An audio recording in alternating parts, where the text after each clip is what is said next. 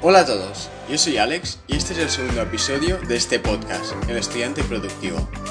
En este episodio vamos a hablar sobre qué son y cómo podemos formular nuestros objetivos.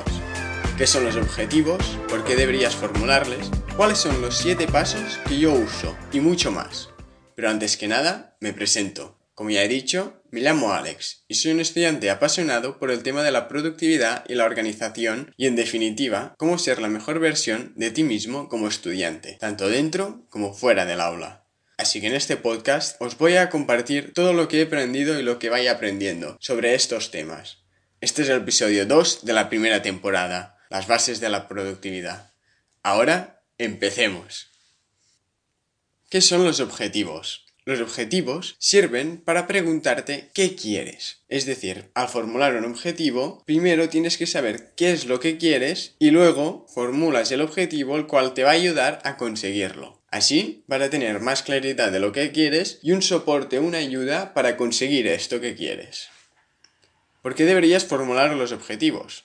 Primero, como ya he dicho, te dan visión a largo plazo, es decir, debes saber qué es lo que quieres y también te dan motivación a corto plazo, debido a que puedes ver tu progreso poco a poco. También te dan más conciencia de qué quieres y cómo conseguirlo. Y te ayuda a organizar tus recursos y tiempo de la mejor manera posible para conseguirlo y no ir a la deriva como solemos hacer cuando no tenemos claridad sobre esto. Para formularlos utilizaremos el método SMART. SMART es un acrónimo de específico, medible, alcanzable, relevante y temporal. Vamos a empezar por la S de específico. En este caso, debes preguntarte, ¿qué quieres alcanzar? Es vital que al formular los objetivos seas muy claro y muy concreto sobre qué es esto que quieres conseguir. No lo dejes en el aire, sino que debes ser muy específico sobre esto. La segunda letra es la M, de medible. ¿Cómo se puede medir? Más adelante os pondré unos ejemplos sobre esto, pero es vital que al hacerlo hay alguna forma para medir los objetivos que te propongas. La tercera letra es la de alcanzable. ¿Se puede lograr? ¿Qué pasos debes tomar para conseguirlo? Es vital saber que este objetivo es lograble, es decir, es posible conseguir. No te pongas objetivos imposibles debido a que luego te vas a desmotivar si te quedas realmente lejos. Es más importante centrarse en el progreso, mirar hacia atrás y ver lo que has progresado desde que empezaste hasta ahora y no tanto ver lo lejos que puedes estar de tu objetivo. Así que ponte objetivos realizables y luego cúmplelos. Luego encontramos la cuarta letra, la R de relevante. En este caso, debes preguntarte si los objetivos que te estás marcando te acercan a quien quieres ser o la vida que deseas. ¿Estos objetivos son relevantes para conseguir eso que deseas?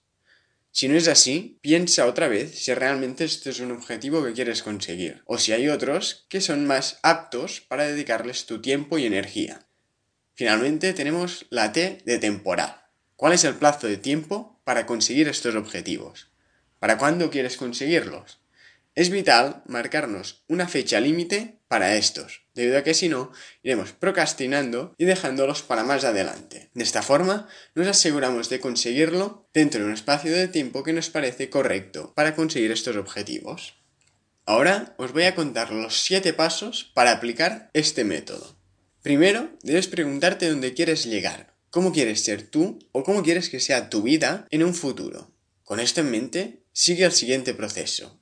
Este proceso debería hacerse escrito, preferiblemente con papel y boli, para tener más claridad y dejar más constancia sobre estos. El primer paso es elige cuatro aspectos clave. Elige las cuatro cosas que más te importan ahora mismo. ¿En qué cuatro áreas quieres mejorar? Relaciones sociales, deporte, salud, música, dinero, educación, lo que sea. Elige cuatro en las que quieras centrarte para mejorar. Si eliges demasiadas, te vas a perder y vas a progresar muy poquito a poquito en todas. Es mejor centrarte en menos e ir consiguiéndolas poco a poco, pero mucho más rápido que si lo hicieras todas a la vez. Es preferible hacer una sola cosa a la vez hasta conseguirlo y luego la siguiente. Tampoco podemos elegir solo un aspecto, ya que luego nos cansaríamos de hacer todo el tiempo lo mismo. Así que de esta forma tenemos cierta variedad, pero tampoco en exceso como para no centrarnos y así poder ir avanzando poco a poco, pero lo suficientemente rápido. El segundo paso es encuentra tu motivo, tu objetivo principal. Para eso, debes preguntarte qué es lo que quieres conseguir sobre este aspecto de tu vida que has elegido. Dentro de estos cuatro aspectos, ¿cuál es tu objetivo principal? ¿Dónde quieres llegar? ¿Es realista lo que deseas? Apunta tu objetivo principal.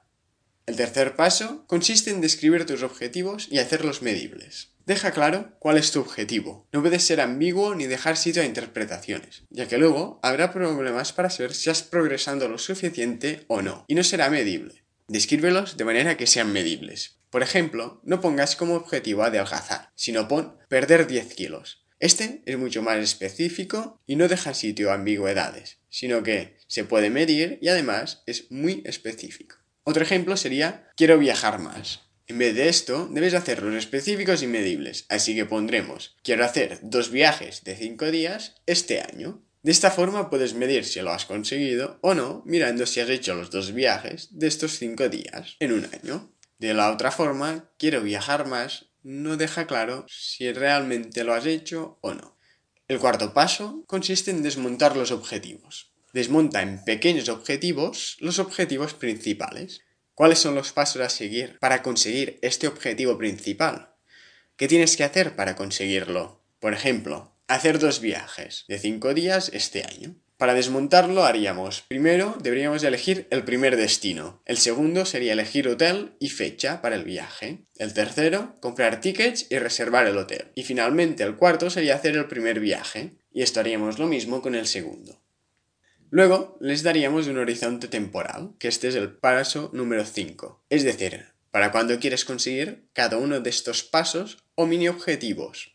Ponles una fecha límite razonable. No te pongas fechas límites imposibles ya que luego tu desmotivación será más grande. Por ejemplo, deberías saber el destino de tu primer viaje en dos semanas. Elegir hotel y fecha de aquí a un mes y medio. Comprar tickets y reservar hotel de aquí a dos meses y medio. Y haber hecho el primer viaje de aquí a cinco meses. De esta forma puedes hacer el viaje, ir cumpliendo poco a poco estos hitos o estos objetivos pequeños que te has ido proponiendo de forma mucho más clara y concisa que si hubiéramos dicho que quieres viajar más. Esto te permite saber claramente qué es lo que debes hacer para conseguir tu objetivo y para cuándo debes hacerlo.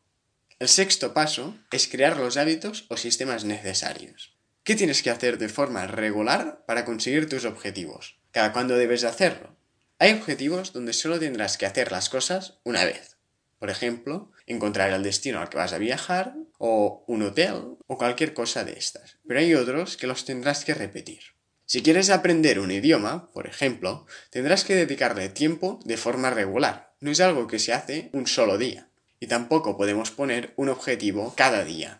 Se puede hacer, pero es mejor crear un hábito. De esta forma, los objetivos que necesitan un acto repetitivo, crearemos para ellos un hábito o sistema para conseguir ese objetivo. Por ejemplo, estudiar cada día 10 minutos un idioma con una app en el móvil. De esta forma crearemos un hábito que nos permita conseguir nuestros objetivos sin tener que estar poniendo cada día tres objetivos para un solo objetivo principal. Esto no es demasiado práctico y es mucho mejor crear este hábito o sistema que nos permita avanzar de la mejor manera hacia nuestro objetivo. Pero antes tendremos que saber cuál hábito o cuál sistema es el que nos va a acercar Así que esto es lo que tenemos que calcular. En vez de ir poniendo pequeños hitos, lo que haremos será crear un hábito, el cual deberemos calcular cada cuándo y cuánto tiempo deberemos practicar, por ejemplo, para aprender este idioma nuevo. El séptimo y último paso es el seguimiento. Una vez al mes o al trimestre debes mirar tus objetivos. Una vez al mes o trimestre deberías mirar tus objetivos, ver si vas bien o no y reajustar los pasos si es necesario. Es decir, ver si vas bien o no, y si no lo vas, reajustar los pasos que debas hacer. De esta forma vas a poder hacer de nuevo tus pequeños objetivos para que te lleven a este objetivo principal dentro de la fecha límite. ¿Cómo lo hago yo? Yo elijo los cuatro aspectos que más me importan, marco varios objetivos ambiciosos, pero realizables a un año vista. Un año visto es un plazo bastante corto, pero esto lo hago debido a que al ser joven tengo menos claridad de lo que quiero en un futuro. Y esto probablemente a vosotros os pase. Cuando más jóvenes seáis, menos claridad tendréis de qué es lo que queréis. Y esto dificultará que podáis poner objetivos a muy largo plazo, debido a que habrá muchas cosas de por medio que te pueden hacer cambiar de opinión. Hay muchas cosas que desconocemos, así que no podemos hacer objetivos a muy largo plazo cuando somos jóvenes, preferiblemente. Luego, una vez tengo los objetivos a un año, desmonto estos objetivos en otros más cortos, a 3, 6 y 9 meses. Aplico el método SMART de específico, medible, alcanzable, relevante y temporal. Decido qué hábitos van a llevarme a mi objetivo y empiezo a implementarlos. Y luego solo queda trabajar para conseguirlos. Hacer el seguimiento una vez al mes y mirar si realmente voy por el buen camino o no. Así que ahora os voy a hacer un pequeño resumen para que podáis implementarlo vosotros de forma muy fácil. Primero, imagina tu futuro ideal. Elige cuatro aspectos en los que mejorar. Ponte un objetivo principal dentro de cada aspecto. Si no sabes qué hacer en un futuro, ponte objetivos a uno o dos años máximo, preferiblemente. Describe bien tus objetivos. Desmóntalos en pequeños objetivos y aplica el método SMART en cada uno de ellos. SMART, recordemos, es S de específico, que quede claro qué quieres conseguir. M de medible, que se pueda medir el resultado. A de alcanzable, que sea realista lo que te propones. R de relevante, es decir, que te acerque a tu vida ideal. Y T de temporal, que tenga una fecha límite. Crea los sistemas o hábitos necesarios para conseguirlo. Empieza a trabajar en ello y revisa una vez al mes que vas por buen camino. Aplica cambios si es necesario para devolverte a este si te has equivocado o no has cumplido con tus pequeños objetivos. Así que esto es todo para hoy. Espero que os haya sido útil este episodio donde hemos hablado sobre cómo formular objetivos. Ahora que somos año nuevo y acabamos de empezar este nuevo año, es un buen momento para hacer estos objetivos a un año vista. Dicho esto, espero que os haya gustado este segundo episodio de este podcast, El Estudiante Productivo, y si es así, compartirlo con vuestros amigos a quien les pueda interesar. Muchas gracias por escuchar hasta aquí. Ahora puedes empezar a implementar esto que te he contado y formular tus propios objetivos. Te espero el lunes que viene en este podcast. Así que, adiós.